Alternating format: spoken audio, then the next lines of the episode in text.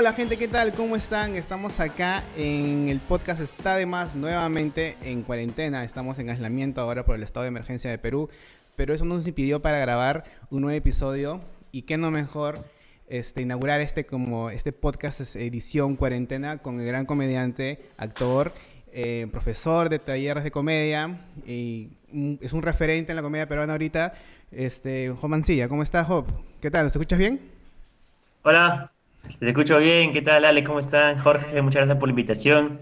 Aquí en cuarentena, pero disfrutando una conversación amena, así que démosle. Qué paja. Este, ¿cómo te va tratando la cuarentena? ¿Cómo, cómo te está yendo en este alejamiento? ¿Estás acostumbrado a estar solo en tu casa? Bueno, solo en mi casa es algo que yo disfruto. Este, después de, haber pasado muchos años viviendo con demasiada gente en mi casa, sí. Este, disfruto mucho mi espacio personal.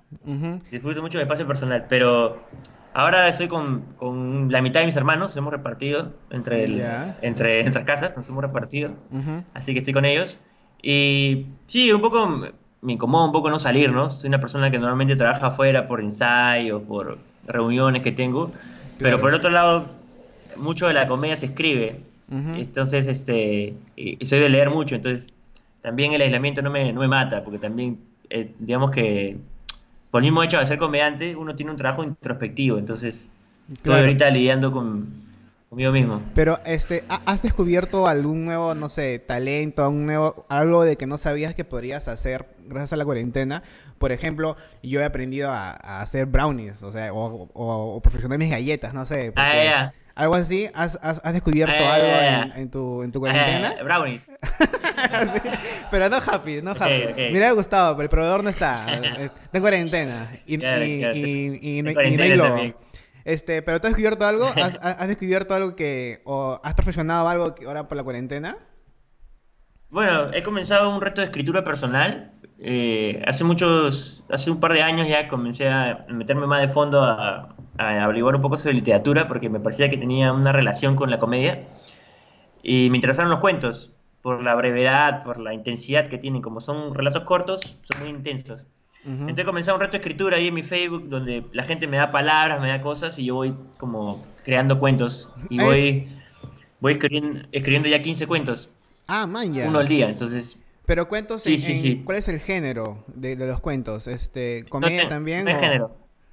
Como no, no, no, no tengo un género. A veces, no, a veces son comedia, a veces ah, son thriller, a veces son terror. Ah, a veces son cortos, largos, serranos, fantásticos, de todo. ¿Quieres hacerlo así en sketches, en cortos?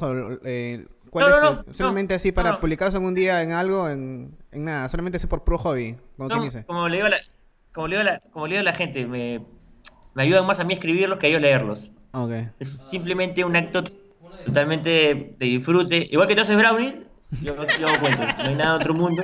Claro. Solo lo disfruto. Ah, maña, qué paja. Es, eh, eh, ahora que me dices que estás escribiendo y sé que, hay, que ya, bueno, haces talleres de comedia y escribes bastante y has estado ya una película, si no me equivoco, ¿verdad? Que se estrena en junio o en julio, creo. ¿Sigue la fecha? Bueno, no, sé. No, ¿Sigue la fecha de estreno eh, todavía? no, no, creo que ahorita no se puede afirmar nada ya la gente porque no la, gente, la gente no va a salir de cuarentena no va a salir de cuarentena y decir pucha quiero ir al cine quiero estar rodeada de extraños ahorita lo que quiero es estar al lado de muchos extraños. Claro. Entonces no, a ver, ahorita las producciones han parado, entonces aún no sabes, pero la fecha tentativa era en junio, sí, esta película que se llama Encintados, eh, que es una coproducción peruano-argentina, que la pudimos grabar en diciembre en, tres locaciones, en Cusco, Lima y Buenos Aires. Así que... Es comedia. Ya está, ya está editada. Es comedia, es una comedia. Es una comedia romántica. Donde la protagonizan Magdiel Lugas, Jimena Palomino y Benjamín Amadeo. Eh, que es una comedia muy interesante porque habla un poco sobre el nuevo tipo de familia. Mm. Así que me parece que va a ser va a ser interesante en Perú. Ya. Eh, una consulta, y este, ¿y tú has pensado en escribir un guion para una película? ¿O, o una serie? Todavía, Cholito, todavía. ¿Todavía no? Todavía, todavía. Pero vamos poco a poco, vamos te poco gustaría, poco. te gustaría, es que, o sea, he estado viendo, o sea, he estado viendo de que, o sea, escribes bastante, obviamente, o sea, y eres comediante y, y tienes esa felicidad fácil de, escribir historias, así que estás escribiendo cuentos. ¿por, qué me quieres hacer trabajar? ¿Por qué me quieres hacer trabajar más? obvio, obvio que quieres una película, todo comediante quiere hacer una película, quiere, queremos hacer mil cosas. Este, me parece que la chamba guionista es más difícil de lo que la gente, de la gente piensa. No, yo no me podría llamar guionista, a pesar que tengo cuatro especiales de stand-up. Eh, es otra cosa articular una historia, ¿no? Eh, ahora, por ejemplo, algo que me pregunte, también estoy, sí, estoy leyendo un poco sobre guion, también me interesa, estoy viendo películas, pero la chamba de guionista es, es dura, es dura, es dura, es, me, parece un oficio muy que se cultiva con años. Mm, Así que sí, claro, siempre, siempre he conversado sobre, sobre hacer películas con, los comediantes con los que trabajo, pero hemos empezado con pequeños sketches, ¿no? Hemos ido como visualizando cómo, cómo ordenar una historia, pero falta todavía, falta. Primero lo que quiero salir, ¿no? Primero salir, ¿no? salir este. Este. Ir al parque. Eh, ¿Cómo? O sea, he visto en varias entrevistas que te han hecho de que siempre, siempre cuentas de cómo inició tu carrera como comediante y siempre empieza la historia con que fue con Ricardo. Pero ¿cómo inició tu pasión antes de conocer a Ricardo? Porque no, no he visto, fue me, me faltó buscar un poco más, pero no he visto en entrevistas que has contado cómo es que nació tu pasión en la comedia para que digas, y, en tu búsqueda conocer a Ricardo, pero antes de eso, ¿cómo fue? ¿Cómo, cómo llegaste ahí, a ese momento? Bueno, en verdad no existía una pasión por la comedia. Lo que existía era humor, que son dos cosas distintas. Eh, o sea, yo cultivé el humor por mi familia. Siempre, esto sí, sí lo he dicho antes, que tengo una familia que a mí me parece muy graciosa, que, que su herramienta para lidiar con la vida era el humor.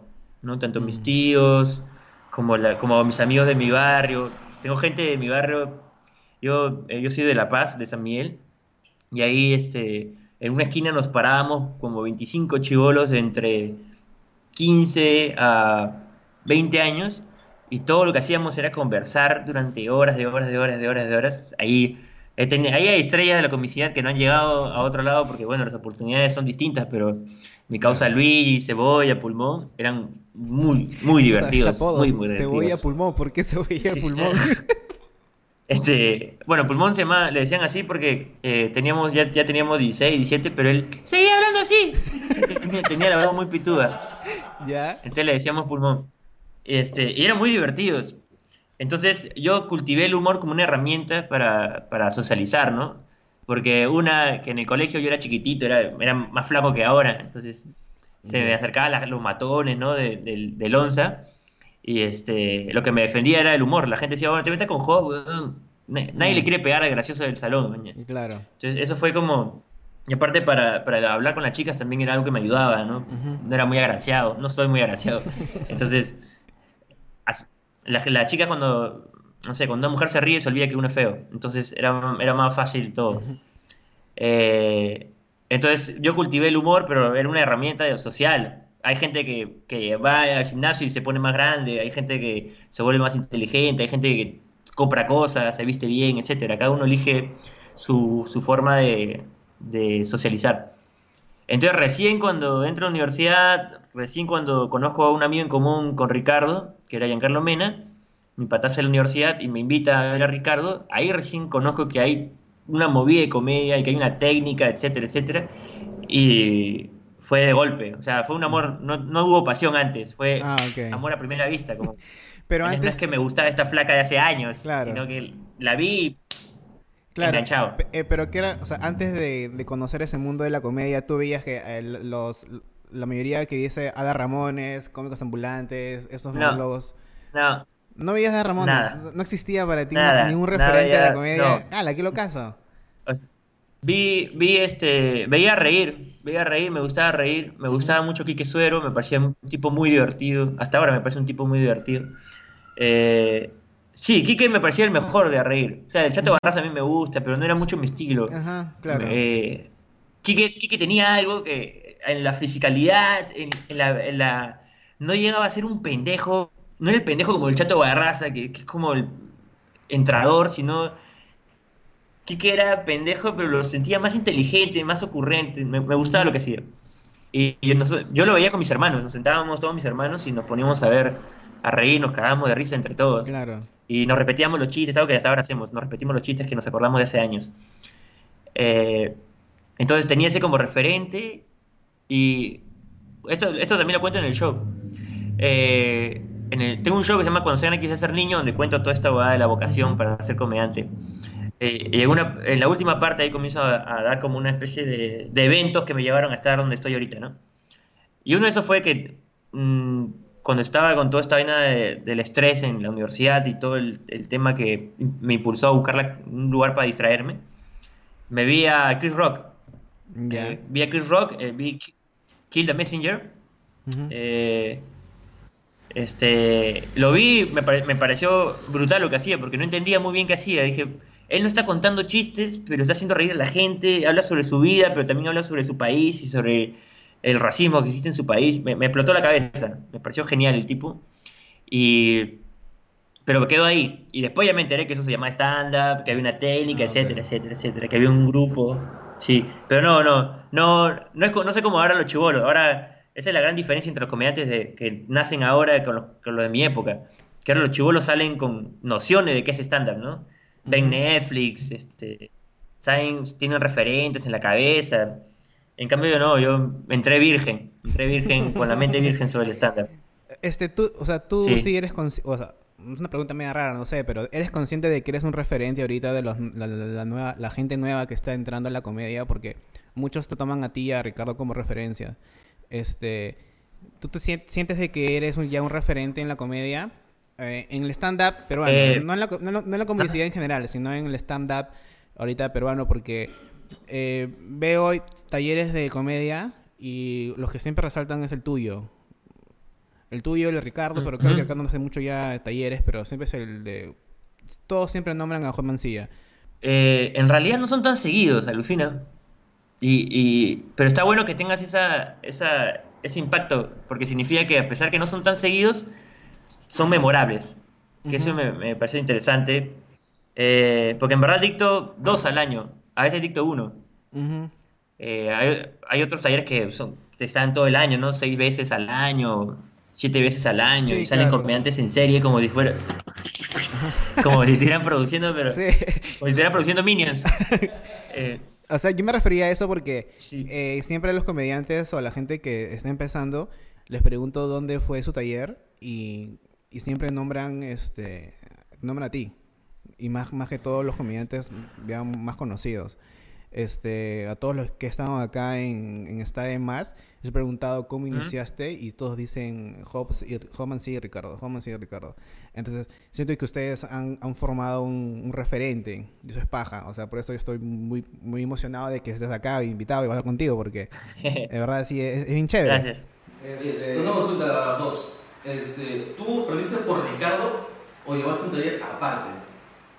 Ricardo Ricardo, eh, esto, es, es muy interesante porque Ricardo, Ricardo es un tipo que siempre ha sido un visionario, siempre ha sido visionario y siempre ha, ha ido por lo que quiere, muy determinado. Entonces, Ricardo lleva su taller de stand-up y comienza a hacer stand-up y comienza a trabajar en un grupo que se llama Lima Comedy. Ricardo ponía el sonido ahí y aprovechó un momento para que le daban 10 minutos para hacer una rutina entonces ahí comenzó a, trabajar y a ver cómo era también el mundo de la producción del show stand-up.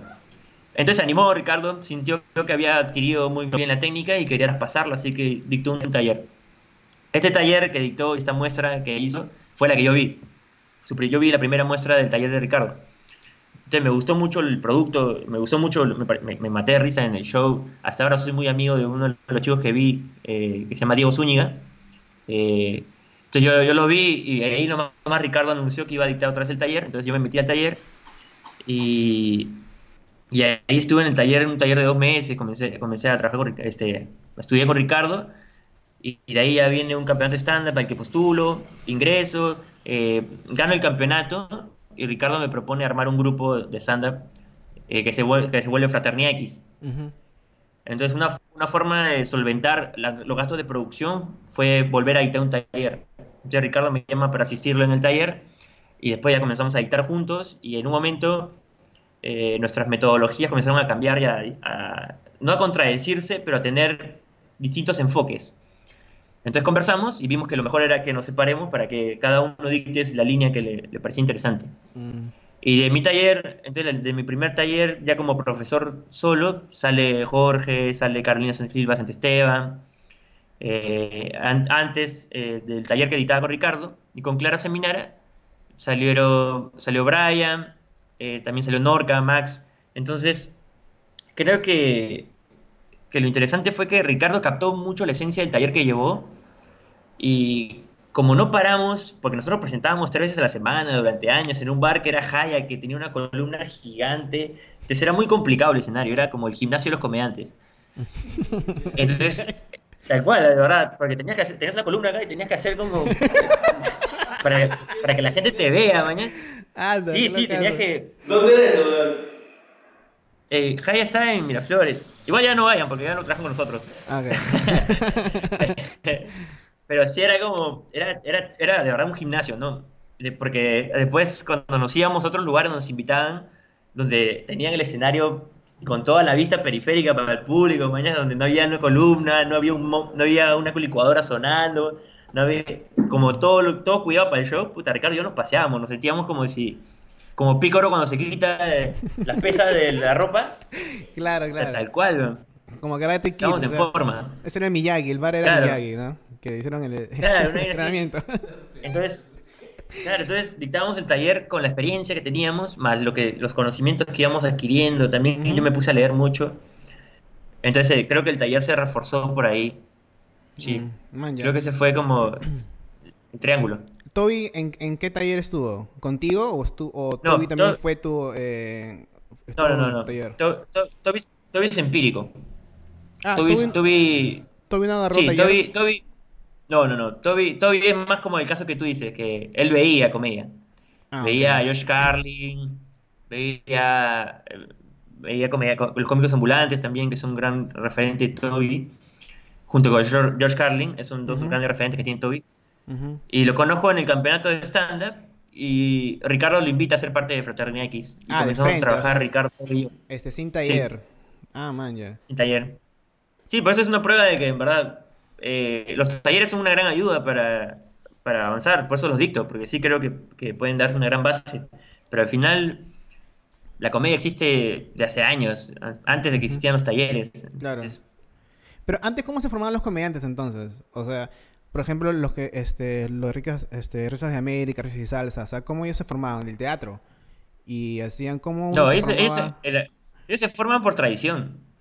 Ah, ya, pero... se forma, se forman los comediantes hace años, por formación, por tradición. Salgo a la calle, veo un comediante, me le pego, y el comediante comienza, comienza a ver lo que hace, aprendo, le pido asistirlo, y mientras que lo asisto, voy intentando yo, intentando yo. Eh, no, sé si has visto un ruedo de cómicos ambulantes, pero en el ruedo de cómicos ambulantes está el comediante principal y está un asistente que es el que le pone la música y lo ayuda. Ya, ese pata está ahí, ese pata está ahí aprendiendo. Ah, man, ya. Ese pata está aprendiendo, viendo, y poco a poco comienza a intervenir ¿Has visto cómo, cómo, Jorge se ha ido metiendo poco a poco hasta que, mira, te has sentado a tu costado? es la misma chamba, es la misma vaina. Es la misma vaina. La misma vaina. Primero que primero que estoy atrás de cámara, no estoy poniendo la música, de ahí ya tengo un micrófono para comentar cosas, y ahora ya estoy sentado. lo que sigue, lo que sigue, lo que sigue es de codazo y ya su programa propio. Este, sí, una conversa que en, cuando es en televisión, justo quiero hablar de esto contigo, de que con televisión, no sé si ahora sigue, pero es el, la verdad de que quieren, o sea, te meten codo para estar frente a cámaras y ganarte cámaras. ¿Eso es verdad? ¿Eso es verdad o es, una, o es, un, o es un mito que dicen? No, sí, sí, sí. Yo, yo me acuerdo la primera vez que me pasó. Me pasó, la primera vez que me pasó, me pasó en un comercial. Estaba grabando un, un comercial, una publicidad para una chela.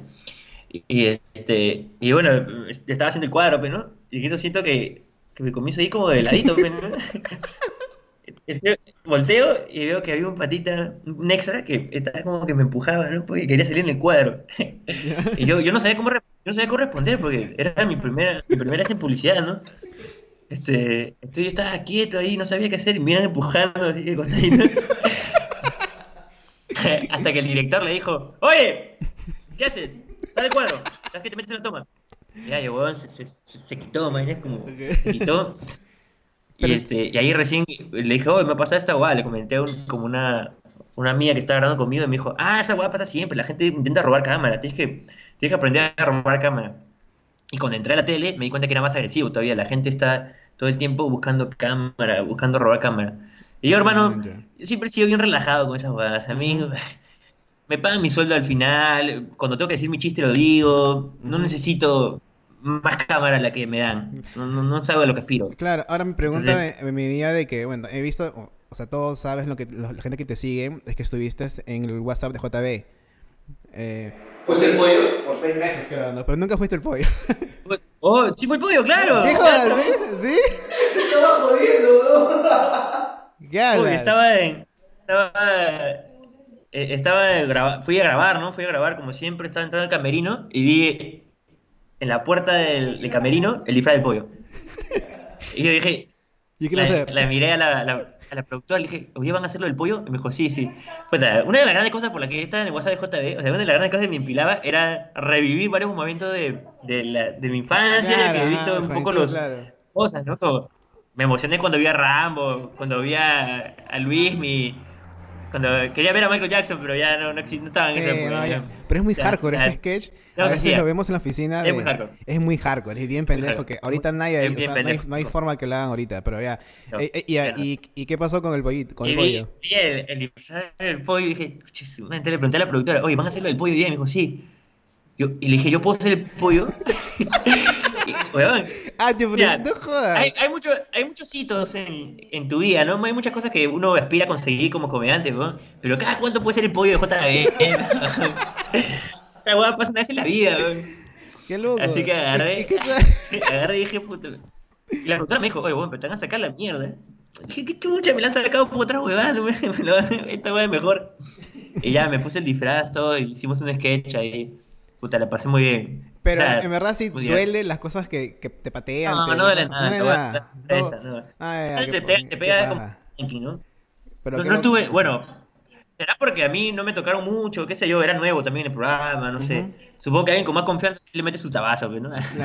no sé, a mí, a mí me trataron Este, ahora, una, una, pregunta. O sea, a mí me, me gustaba, o a veces veo los, los, los programas pasados. Los de ahora no tanto porque ya siento de que siempre es lo mismo.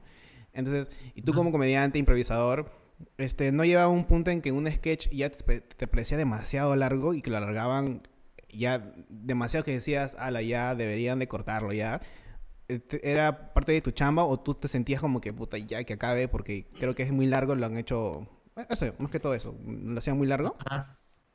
Lo que sucede es que la, la, la tele tiene un gran problema que es la, digamos, impera el rating, ¿no? Impera el rating y el formato, es lo que impera sobre todo lo demás. Sobre todo, es más, sobre la televisión es más importante cuánto dura el bloque y dónde va la publicidad más que el, producto artístico, digamos. Mm, Eso es en cualquier formato, no importa eh, periodístico, artístico, cómico, etcétera, lo que este es novelas, todo, es más hay una técnica para escribir novelas siguiendo la pauta de esta guay tiene que durar 20 minutos, y a los 20 minutos tienes que dejar un dato para que el televidente se quede pegado para ver en qué concluye ese dato que dejaste, ¿no? Su cliffhanger, para que puedan ver la publicidad. Entonces, todos esos formatos, eh, esto, entonces el sketch, la duración del sketch tiene que ver más con el tiempo en tele que el, tiempo que necesita la historia. Ah, ok. Entonces, creo que ese es un poco como, pero la vaina. pero sí te llegó a como que estresarte un poco eso o no? ¿O fue por eso de, que, de que dejaste también la eh, tele?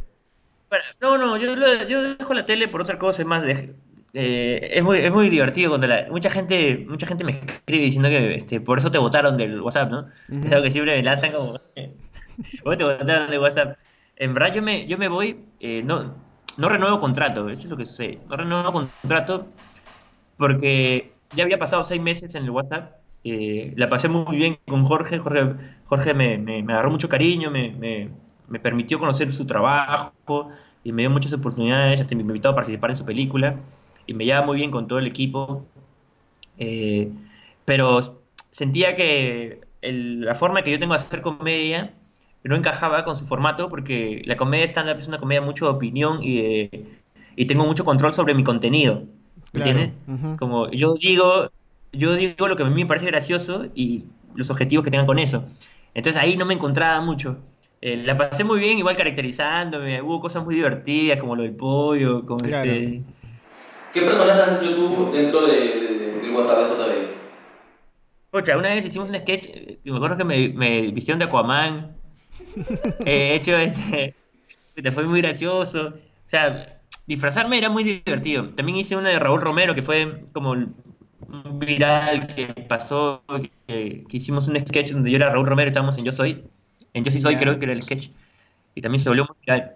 La, cosa es que eh, me divertía, me divertía, pero no, no sentía que, que ese era mi camino para hacer la comedia que a mí me gustaba porque no me no tenía control sobre lo que yo decía. Claro, pero igual este, te tomaba mucho tiempo a la semana, o sea, estar en el, en el programa. No, no, no, grabábamos tres días a la semana. Eh, lo que sí me costaba era que era en la madrugada, ¿no? O sea, tenía que salir de mi casa a las 6 de la mañana y grabar hasta la, la, tarde, ¿no? 3, 4 de la tarde, por ahí. Este, que es normal, ¿no? Es una chama normal. Ya, sí, de madrugada, ¿qué? qué? Yo pensaba que me... Yo, pensaba que me decías de, una a 6 de la mañana. Pero uno es comediante para dormir tarde, es una de las cosas que hace uno. una de las cosas por las que uno se vuelve comediante, para, para trabajar de noche. Claro, claro. Entonces, Sí, pero era, era más que todo que dije, pucha, no es, no es tanto lo que a mí me gusta, prefiero el en vivo y me, no renové contrato, y ahí nomás eh, este, engancho con una temporada de teatro de misterio, ahí en la plaza, en el Teatro de la Plaza, y me invitan a hacer caradura en la nueva puesta de misterio. Este, ¿hay, hay, ¿Hay material de esa obra en teatro, en video? Porque a veces en TV Perú a veces pasan obras de teatro. ¿Hay un material de ah. esa obra? De Misterio? Sí, está, está grabada, pero eh, no la han subido porque como es una obra que tiene derecho a autor, que le escribió Aldo Miyashiro, uh entonces hay todavía una conversación que tiene que haber, que tiene que haber para ceder los derechos para, que se suba a internet y todo eso. Ah, okay. Pero igual el teatro, el teatro grabado es un poco complicado. Pierde, pierde, ¿no? Pierde, pierde la esencia, claro. No, no es igual.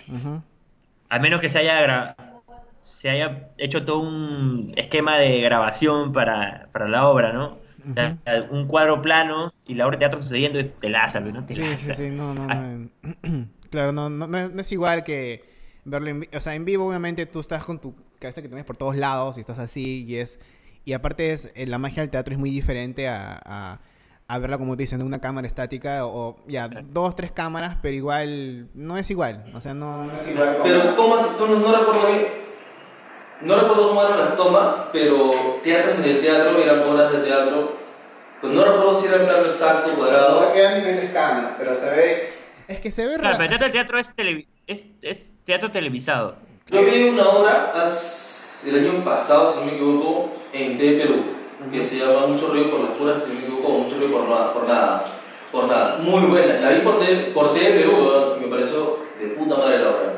Sí, ahora vas a la hora. A mí me gusta mucho. Y aparte hay técnicas, ¿verdad? De, cómo actuar en teatro y cómo actuar en televisión y cómo actuar en cine, si no me equivoco. Sí, son, son distintas, son distintas. Pero creo que el tema tiene que ver también con, con la puesta audiovisual, ¿no? Creo que un buen director audiovisual puede sacar la esencia del teatro lo más que pueda para que tú la disfrutes. Por ejemplo, qué bueno que la disfrutas. Por ejemplo, el stand-up lo consigue mucho. Tú te stand-up en Netflix y la pasa bomba como si estuvieras eh, ahí con el comediante. Claro. Entonces también tiene que ser, tiene que ver con el lenguaje audiovisual. Sí, también es muy importante eso, de cómo también el director, como dices, el director de cámaras, el director de, arte también, de que, porque es muy diferente eh, que un director de arte haga una sonografía que obviamente tiene que tener ángulos para que se vea bien también en, cámaras y también para el público en general, porque es bien raro, todo lo que es edición de arte a veces las cosas las ponen chuecas para que en cámara se vean derechitas. Una así me todas esas cosas de arte creo que también tiene que ver mucho que ver, como dices tú, en, en el hoja audiovisual que presenta el director o la obra en, general. Eh, ahora, tú has contado en, en tus en, tus shows, en tus personales, de que tú eres, no, no eres, casi eres ingeniero civil, porque no llegaste a graduarte, ¿verdad? Sí. Ya. No, no, me faltaron tres cursos. Este, pero ¿cuánto tiempo estudiaste? Porque veo de que... ¿Por qué te quedaste callado? Este, no, no, estaba tratando... Porque en una dices que estuviste 10 años en la universidad, en otro 8 años, en otros 6 años. Entonces, en realidad, ¿cuánto tiempo estuviste en la universidad? Porque parecía... E, e, e, eras el amigo de que siempre estás sin finales, entonces, porque... ¿Cuántos años estuviste en la universidad? estuve de corrido, estuve 6 años, y de ahí los últimos 2 años ya los pasé un, un curso, otro curso, o sea, ya las últimas pataletas, ¿no? Eh, no, cinco, cinco años ahí seguido. Otros tres fueron, fueron más intermitentes. Eh, estuve ocho años, o sea, desde que ingresé hasta que me, me, quitaron, me quité, eh, fueron ocho años. Pero tú, este, jalabas. Un mutuo acuerdo, pues te digo, un mutuo acuerdo. Pero jalabas curto, ¿era porque de verdad estabas con chambas y no y necesitabas ese, trabajar y después dejar de estudiar o, o estás en Bueno, cuando, cuando me mandaron a la trica por antisísmica, mi, mi asesor, mi asesor de, te, dan un asesor, pues, ¿no? Para volver a matricularte, te dan como un asesor que, te va a ayudar a que no jales, ¿no? Es como tu sensei. Claro. Entonces, él me, imprimió mi récord de notas. Y me hizo un, un histograma, me hizo un histograma, ingeniero, pues, ¿no? Me hizo un histograma y, y, veías como, puta, mis notas al principio estaban arriba, porque, bueno, modestia aparte es, soy bueno para los números, por algo estudié ingeniería, ¿no? Mi, mi viejo es ingeniero, entonces de chivolo siempre vi números. Entonces, tenía mis notas arriba y justo en el momento, hay un momento en que la agua se va a la mierda la curva.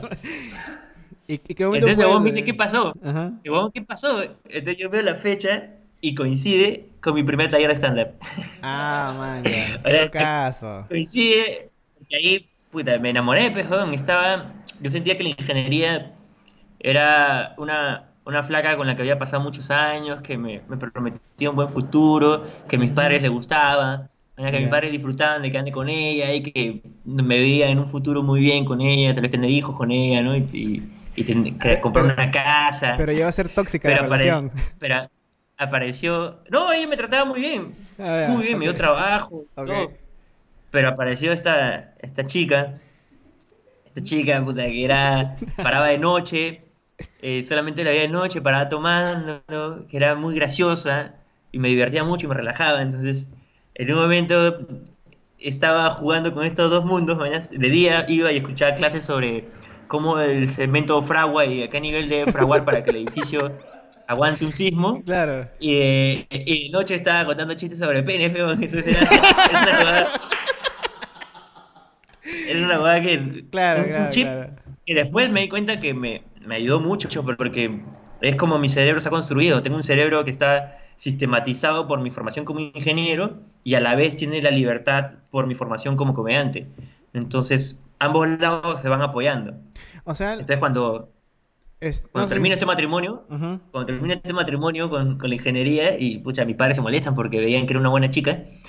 Eh, y, empiezo con la comedia, me, escapé con ella, mañana me escapé, salí de mi casa, en moto, seguramente. Y al final, en moto, mañana tenemos un departamento chiquito, un cuarto nomás a, a vernosla, y pasamos hambre y todo, y al final estoy muy bien con ella, es el amor de mi vida. Ah, qué paja.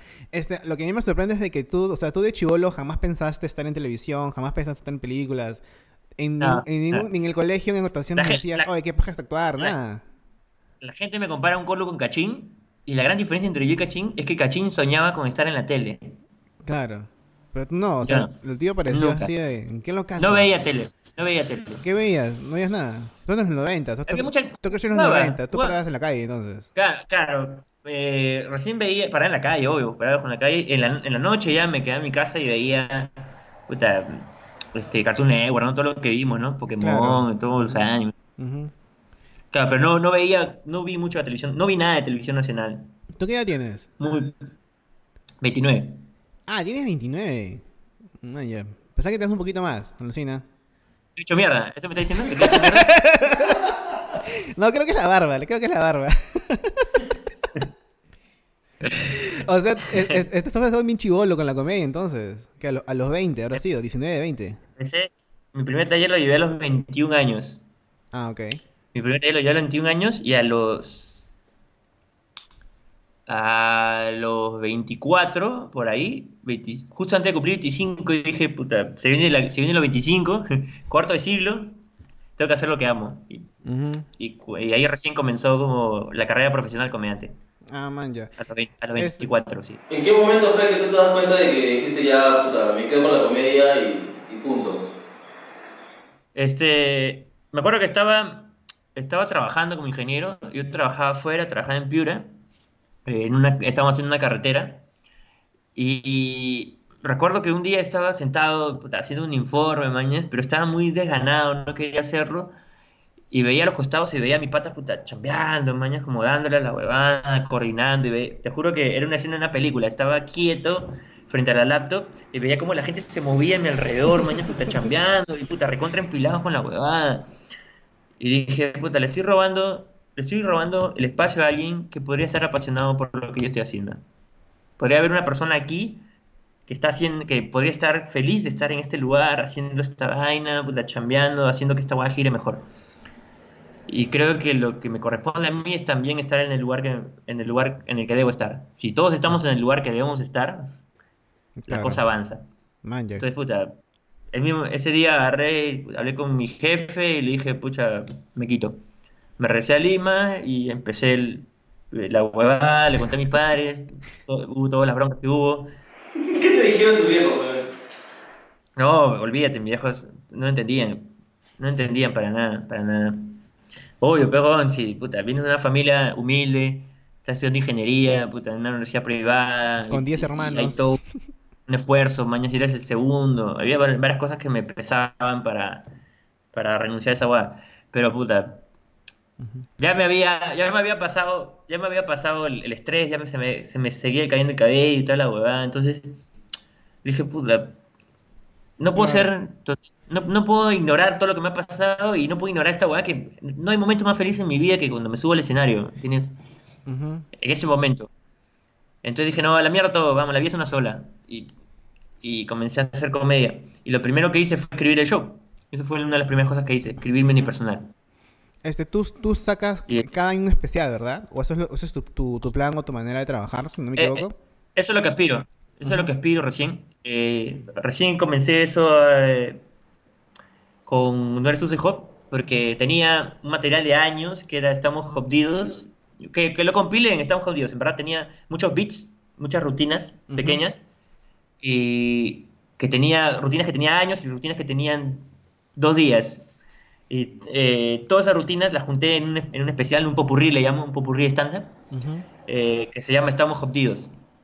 Que a diferencia de cuando se era ser niño, era un, era un show muy exteriorizado, digamos. O sea, era más que hablar de lo que me pasó en mi vida, utilizaba fragmentos de, de mi vida o mi forma de pensar para hablar sobre, sobre la sociedad en la que me estaba desarrollando, ¿no? Y ahí salen chistes sobre el acoso callejero, sobre el matrimonio eh, homosexual, sobre la inclusión social, sobre el racismo, eh, sobre, la, sobre el metropolitano, el transporte público, etcétera. Comencé a hacer varias, este, varias críticas, digamos, disfrazada de chistes en ese show. Entonces lo grabé, me gustó, y dije, pucha, ya, voy a grabar con Serena que ser niño, también lo voy a votar y voy a empezar de cero. Y los grabé, los subí, ahí están en internet, están, están ahí en, mi canal de YouTube. Pero, he visto de que has tenido muchos accidentes audiovisuales, porque este creo que tu especial... Que, tu especial que, este, ya no quiero ser niño, creo que se, grabó mal. ¿Todo? ¿Qué pasó con ese material? No, no, no, se perdió, se perdió. ¿Cómo se perdió? ¿Se, lo robaron? se, le perdieron, se le perdieron las memorias. No, se perdieron en el taxi. Se olvidaron en el taxi las memorias. Sí. Entonces, eh, puta, había grabado la última función de ese especial de Consagran y de ser niño. Y algo que pasa con los comediantes es que los comediantes, para, no sé cómo lo verán lo, demás, pero personalmente para mí, cada chiste que yo escribo tiene mucho de mí. Son mis hijos. Yo siempre le digo mis hijos. Son mis hijitos. Y como todos hijos, hay hijos bonitos y hijos feos, ¿no? Hay hijos que le tienen más cariño, a pesar que los padres no quieran admitirlo, es verdad, hay hijos que quieren más, hay hijos que quieren menos. Unos comediantes, otros ingenieros. Así. Eh, es real, claro, Entonces, este hijo me da más plata. No, no, ¿me entiendes? Como hay varias cosas que... varias cosas. Entonces, mis chistes los tengo así. Entonces, eh, también, como tienen mucho de mí, mientras que uno va avanzando como persona, también se va como distanciando de sus chistes.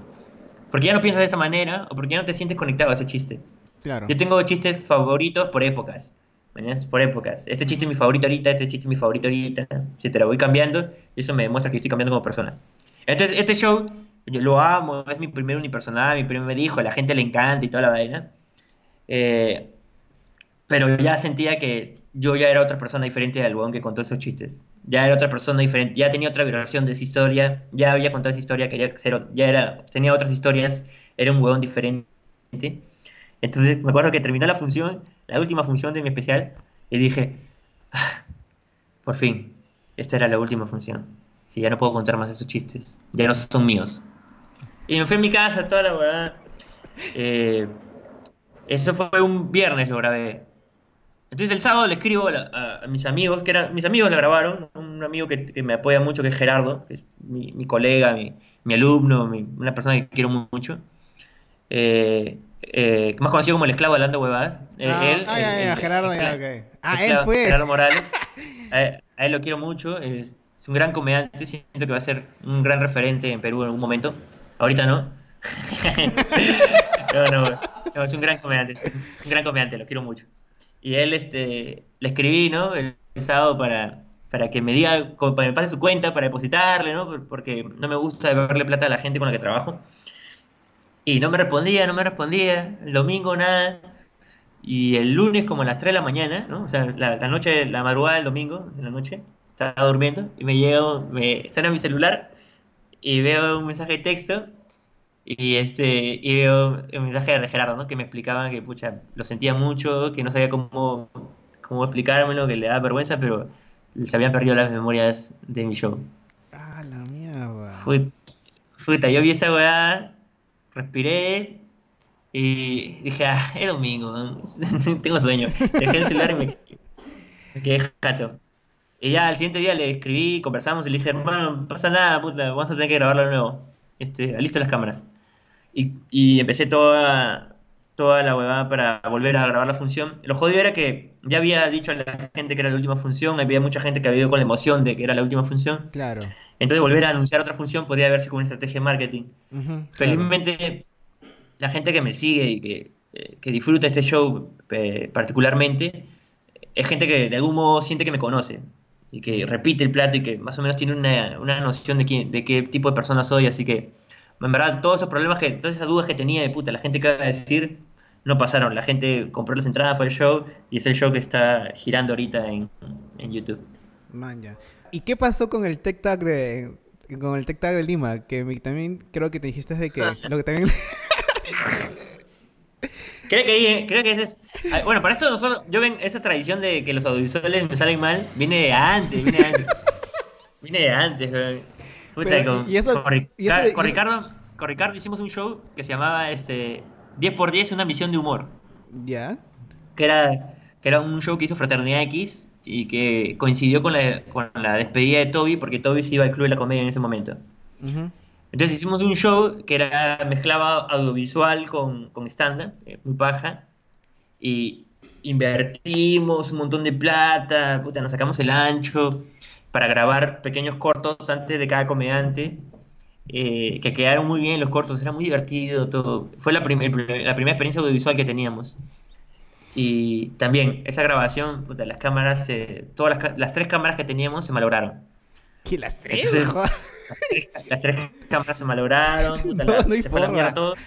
Te lo juro. Brujería, ya tres cámaras. Ricardo hizo lo posible para editarlo y, salvar esas grabaciones y por ahí hay unos clips de ese show, pero unos pequeños clips, pero el show entero así como tal se fue a la mierda. Entonces ya vengo una tradición de saladera audiovisual. Ya, pero... Siempre lo digo, le digo a la gente, cada vez que grabo me cago de miedo, me cago de miedo porque te va a pasar ahora. ¿eh? Pero qué pasó o sea, TikTok es, es una eh, como es una charla mundial. O sea, y que te llamen a ti. ¿Cómo, ¿Cómo fue esa experiencia? Pero primero quiero saber cómo te llamaron, quién te contactó, cómo, cómo llegaste a eso. Bueno, me, contactó, eh, TEDx. TikTok eh, tiene sus sucursales que son TEDx, que son la, independientemente en cada ciudad, en cada... Eh, una persona puede pedir la franquicia de TED y hacer el TEDx. Lima, TEDx, hay TEDx Ucal, hay TEDx este, Woman, TEDx Tincuy, hay varios TEDx acá en Perú. Eh, entonces, TEDx Lima lo maneja Ana Romero, eh, que es una, coach, una coach eh, de empoderamiento femenino, que tiene una empresa llamada Tacos Fuertes. Y ella en un momento, hace unos cinco años por ahí, cinco años por ahí, este, comenzó a hacer stand-up. Seis años, siete años, no más, sí, sí, ella, ella, comienza por ahí conmigo, siete años, hace siete años hacía stand-up. Entonces ahí nos conocimos en un, en un campeonato estándar y siempre nos hemos tenido como cerca en, en red, etcétera. Entonces ella comenzó a ver mi trabajo y publiqué una carta que se llamaba Carta a un joven comediante, donde le pedía por favor a la gente que no se vuelva comediante. Eh, les, exhortaba por favor que no se vuelva comediante y que si a pesar de que yo le estaba diciendo que no sean comediantes por, por tal motivos, eh, querían serlo, lo que tenían que saber era tal cosa. Era una carta de amor a, a, la comedia. Una carta, a la comedia, una carta que a mí me hubiera gustado recibir cuando empecé. Esa fue como la, la, inspiración que yo tuve para escribirla, porque siempre tengo esa conversación eh, que yo crecí en una generación de comediantes huérfana. No teníamos referentes nacionales. Ahora que me preguntas, ¿tú eres referente para jóvenes comediantes? No lo sé, tal vez sí, porque enseño, ¿no? A mis alumnos sí intento ser un referente, y más que un referente, un guía que los pueda, los pueda inspirar a transformarse, ¿no? Pero pero nosotros, pero las teorías que yo tengo, la teoría, el tipo de talleres que hay ahora son, eran impensables en mi época, ¿no? No existía nada de lo que se conversa. Entonces íbamos medio huérfanos. Entonces esa carta era un poco una carta a mi hop del pasado para decirle, puta, no te vuelvas comediante, te va a pasar esto, esto que me pasó. no pero si lo vas a hacer, todo va a seguir. Claro, si, quieres hacerlo de todas maneras, esto es lo que va a pasar. La cosa es que la carta rebotó mucho, me escribió gente de Ecuador, de Argentina, y, y Ana me escribió para decirme, oye, vi la carta, vi que inspiraste gente, en TED busca gente que puede inspirar con pequeñas ideas, así que te invito a participar en la edición del 2019.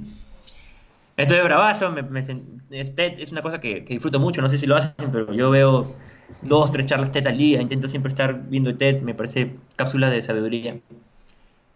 Entonces empecé a trabajar todo, hice la charla, la armé, fue todo un tema que da, da para una conversación mucho más larga, porque fue todo un rollo armar, condensar todo un conocimiento valioso en 15 minutos es una cosa de verdad titánica. ¿eh? es, que es bien complicado, es bien complicado. Pero que aprendí mucho de ese proceso. Eh, la, la, cuestión es que TED Lima cambió de proveedor ese año y lamentablemente el proveedor falló. Eso es básicamente lo que sucedió.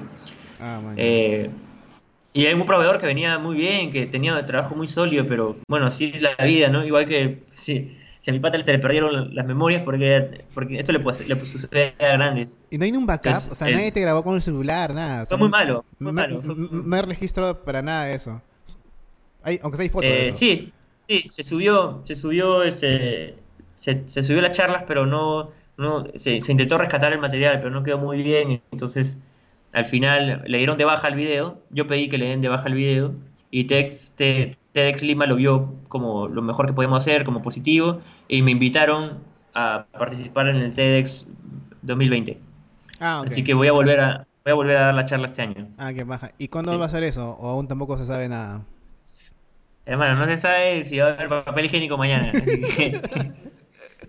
Vaya, ala, qué salado. O sea, bueno. Ah, sí, sí. Eh, este, pero ojalá que se dé pronto. Pues. Ojalá que esto pase rápido, esta cuarentena, esta emergencia en Perú, para que todo ver la normalidad o empezar otra vez desde cero, porque mucha eh, gente se ha quedado en nada, pues. Sí, yo no sé si pase pronto, no, no, quiero que pase pronto, quiero que pase en el momento que tenga que pasar. Ah, porque a pesar de la... porque hay que tener paciencia, hay que salir en el momento oportuno. Y ahorita, este, volviendo a los talleres o a los nuevos comediantes, ¿qué comediante tú que has, que has tenido como alumno, este, ves que tiene un huevo de, de potencial pero le falta un poco más este ser más conocido. Pero que eso pero creo que eso de ser conocido depende de cada comediante, ¿verdad? Cómo uno se cómo uno chambea. Pero tienes algún nombre ahorita que digas, este pata si sigue así, la va a romper un futuro. Bueno, yo siento que ya es un poco conocido dentro, es muy conocido en la movida. Eh, que tiene un público cosechado que tal vez no es masivo, pero es un público que, que, lo sigue y que lo quiere mucho y lo respeta, por las mismas razones que yo lo quiero y lo respeto. Eh, que es Max Antibáñez. Mm. Eh, Max Antibáñez para mí es uno de los mejores comediantes de este país de stand-up. Ah, eh, es mi favorito. Y es mi favorito, para ser sincero. Siempre se lo digo, me parece un crack, me parece... Lo admiro mucho por cómo se desarrolló, el humor que hace, siempre me hace reír Max, siempre que puedo voy a verlo, me divierte mucho, es muy ocurrente.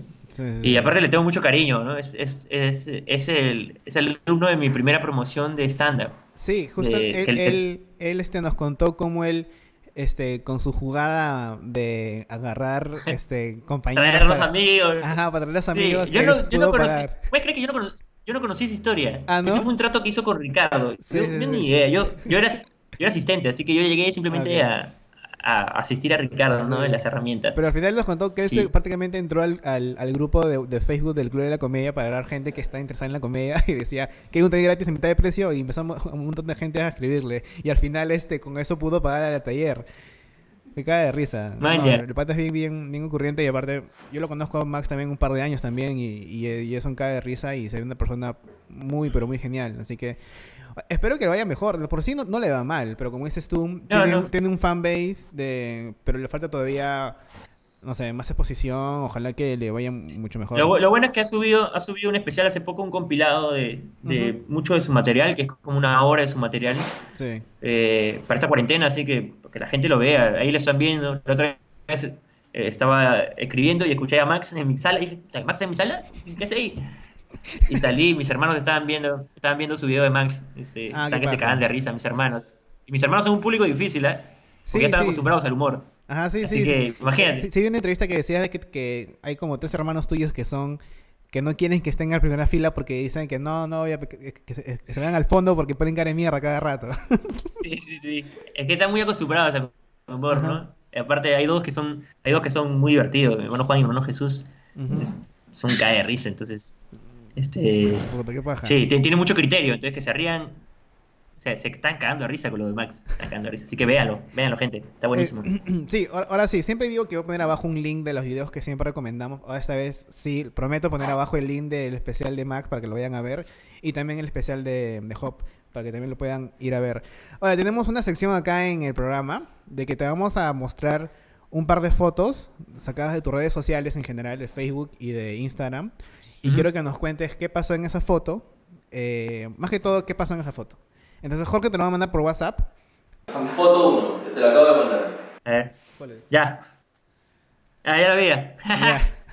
Bueno, va a estar en post, eh, como siempre. Este, ¿Qué pasó en esa foto? ¿Cuándo fue esa foto? ¿Te acuerdas? ¿Qué día fue exactamente? sí, sí, sí, claro. Esta foto es de un año nuevo que pasamos juntos. Ya. Eh, con Ricardo. Eh, en ese tiempo yo estaba enamorado con una amiga de Ricardo y Ricardo me odiaba por eso. Eh, Este, pero compartimos ahí este año nuevo, justo nos, nos, invitaron unos amigos de ella a pasar año nuevo con ellos y Ricardo también se sumó. Y lo gracioso de esta foto, o sea, el chiste interno de esta foto, es que nos tomamos muchas fotos ese día y mi, mi enamorada en ese momento, mi ex, este, cambió su foto de perfil el siguiente día, donde salíamos los dos. Ah, y yo cambié mi foto de perfil y yo salía con Ricardo. me, gané, me gané un pleito, me gané un pleito, pero valió la pena, hermano. El punch, el punch siempre adelante. el, todo por el punch, como dicen, ¿no? todo por el punch, todo por el punch. ¿Este qué año fue? ¿Qué año fue, dices? No, te mentiría. Este debe ser 2000... 2013, no más, 2014, 2015, por ahí. Sí. ¿Eso fue en Lima o estaban fuera de Lima? En Lima, en Lima, en Lima. Ah, Nos quedamos en Lima. Sí. Bueno, ya, ya. Siguiente foto. ¡Ay, qué linda foto! Esta foto la amo. Ya, Esta foto me la tomó. Esta foto me la tomó mi amiga Valkyria, mi amiga Valkyria Huerta. Eh, nos, habíamos, nos, habíamos, ido a Arequipa eh, para hacer una obra que se llama Los Fanchil. Los Fanchil era una obra que escribió David Carrillo, mi profesor de teatro, mi, padre teatral, eh, que escribió sobre el amor. Y nos fue bien en Lima, así que una amiga que era de Arequipa, que está en el elenco, nos invitó a ir a Arequipa a hacer la obra y nos fuimos a Arequipa a hacer la obra. Y era la primera vez que viajaba fuera de mi ciudad a hacer lo que amaba, ¿no? Eh, entonces, esta foto es un día de estreno.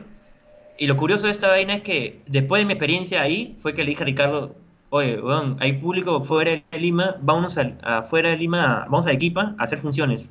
Y nos fuimos a hacer tradiciones peruchas. Y a partir de ahí empezó ya, este, digamos, eh, los comediantes a girar fuera de Lima. Ah, man, ya. ¿Qué, año fue, perdón, dijiste? Este fue en el 2000, también por ahí, 2015, sí. Ah, no, 2000, este ya fue 2016. Sí, 2016. Qué paja. Ya, y la siguiente foto. Supongo que en esta foto. ¡A la mierda! Supongo que en esta foto estabas, estabas practicando, estabas. ¿Qué estabas? Ya, cuéntame, cuéntame. Se te ha hecho golazo. Esta foto es del 2011. Esta foto empezaba como practicante en, en esta carretera, en, en este proyecto de carreteras que estaba haciendo. Y sí, como te puedes dar cuenta, Acá me tomaron foto porque estaba asado porque todo me queda grande, pues, con el casco, la botas. Oye, pero el casco parece que tuviera, o sea, es, Parece que tuviera este, chiquito porque está súper arriba de tu cabeza. no sé por qué. Está arriba, sí. Está arriba, puta. Es que, sí, no sé, creo que no lo había ajustado bien. Entonces estaba como muy arriba y me estaba probando las botas que me habían dado.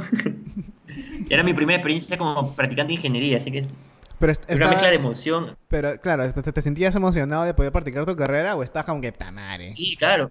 No, no, estaba emocionadísimo, obvio. Él estaba emocionado, era porque quería ver qué onda, ¿no? Con mi carrera. Recién iba a ver de verdad de qué se trataba mi carrera en el campo, ¿no?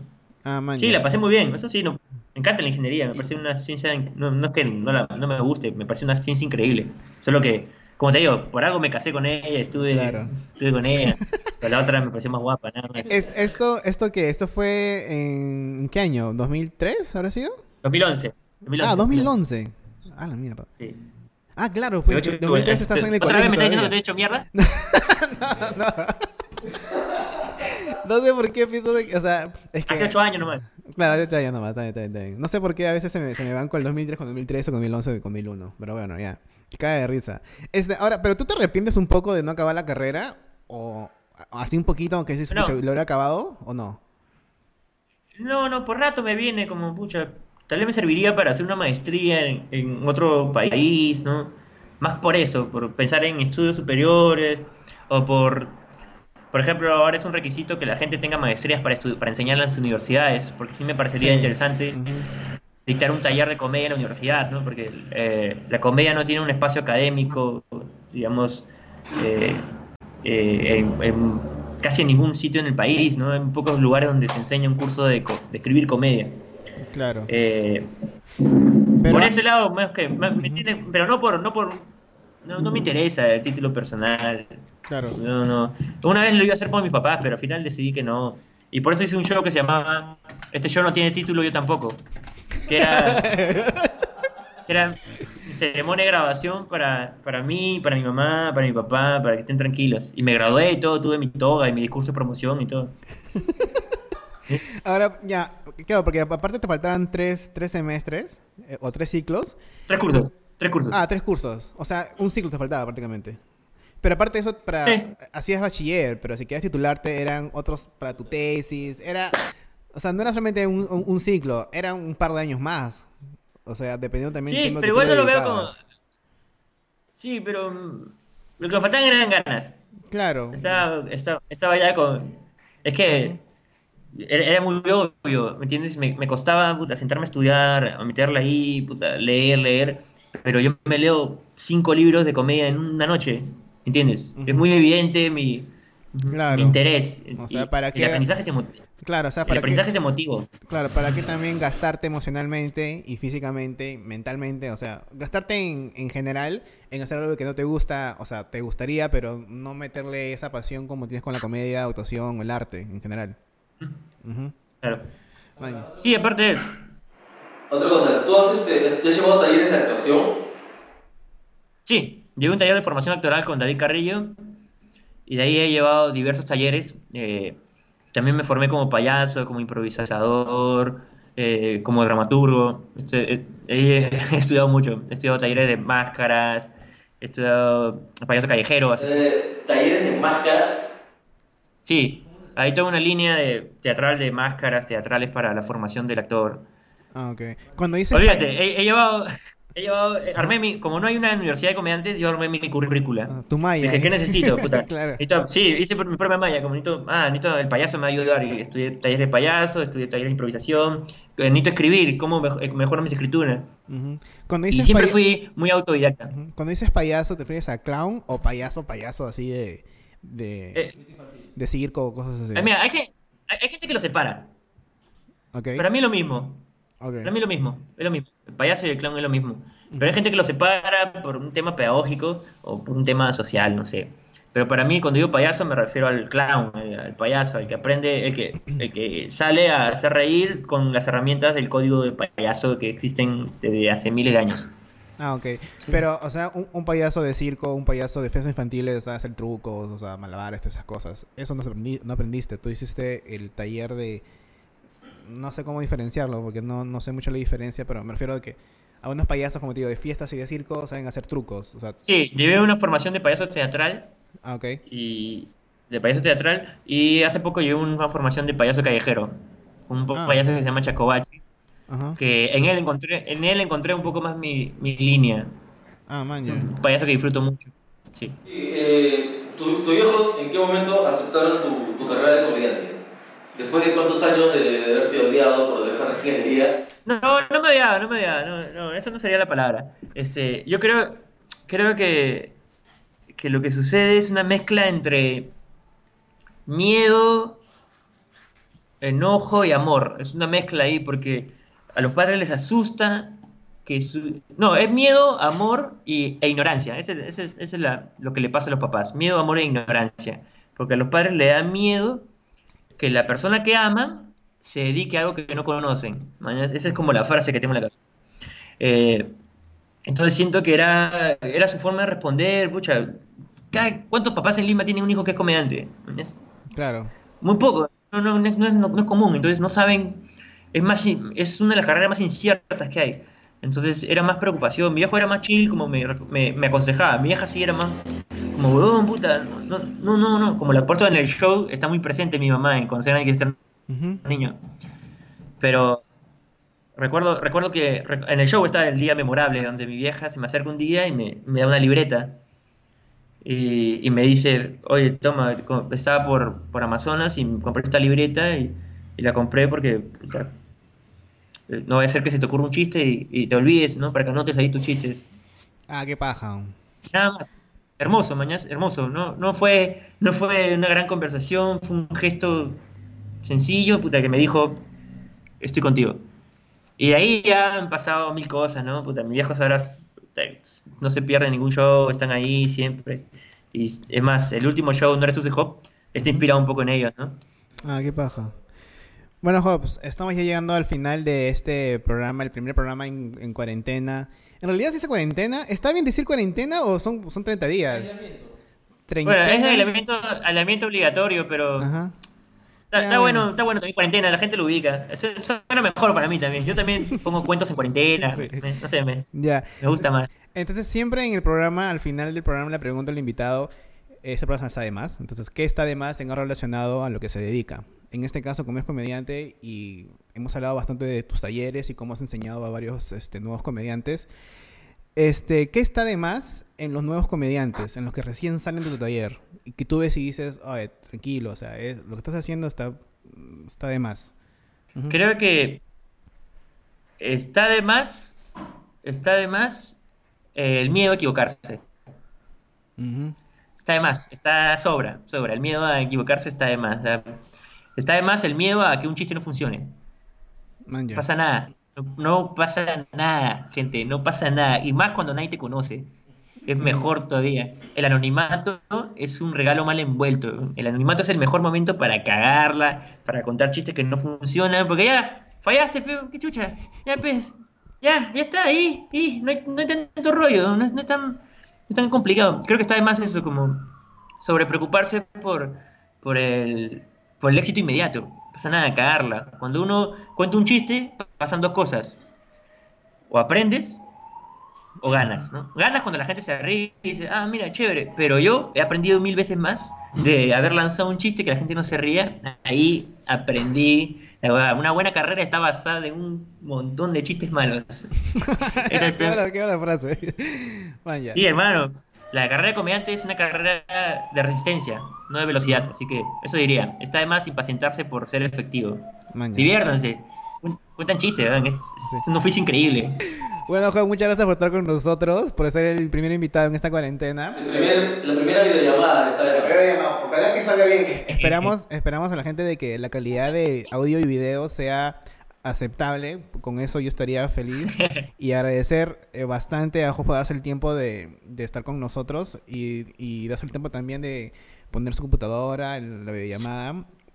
Les agradecemos bastante el apoyo y esperemos de que, como dice Hobbs, que acabe esto cuando deba de acabar y no apresurar las cosas para que todos estemos bien y, podamos disfrutar otra vez ir al teatro, ir a, a, ver los shows, ir al cine y de ver todo y espero de que el TikTok ahora sí se grabe, pues para que lo puedas subir y podamos verlo.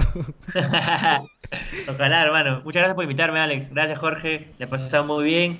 Y a la gente, muchísimas gracias por conectarse. Y ya nos vemos pronto en el bar para reírnos. Gracias. Ah, tus redes, tus redes, vamos a ponerla acá, pero ¿cómo te podemos seguir? Eh, arroba Jomancilla en todas las redes. En todas las redes. Ok, entonces acá nosotros también, gracias por seguirnos.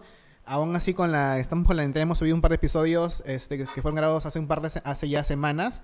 Y suscríbanse al canal, apoyen este proyecto que vamos a seguir hasta que bueno, Jorge vive acá por si acaso. O sea, Jorge. Eso, yo justo iba a decir eso, gente, por si acaso yo no estaría en mi casa. Yo vivo en el primer piso, vivo en el segundo, en la oficina, está acá. Está en, estamos acá en la oficina, así que por eso este, podemos grabar. Felizmente estamos este, cerca para seguir con el proyecto. Así que suscríbanse, apóyennos y apoyen a la comunidad peruana, al stand-up y a todos en general. Gracias, gente. Nos vemos hasta la próxima. Esto fue Esta de Max. Gracias, Juan, por, por el apoyo y por estar acá presente. Cuídense, chicos. Chao, chao. No salen de casa, quédense en casa, carajo. Chao.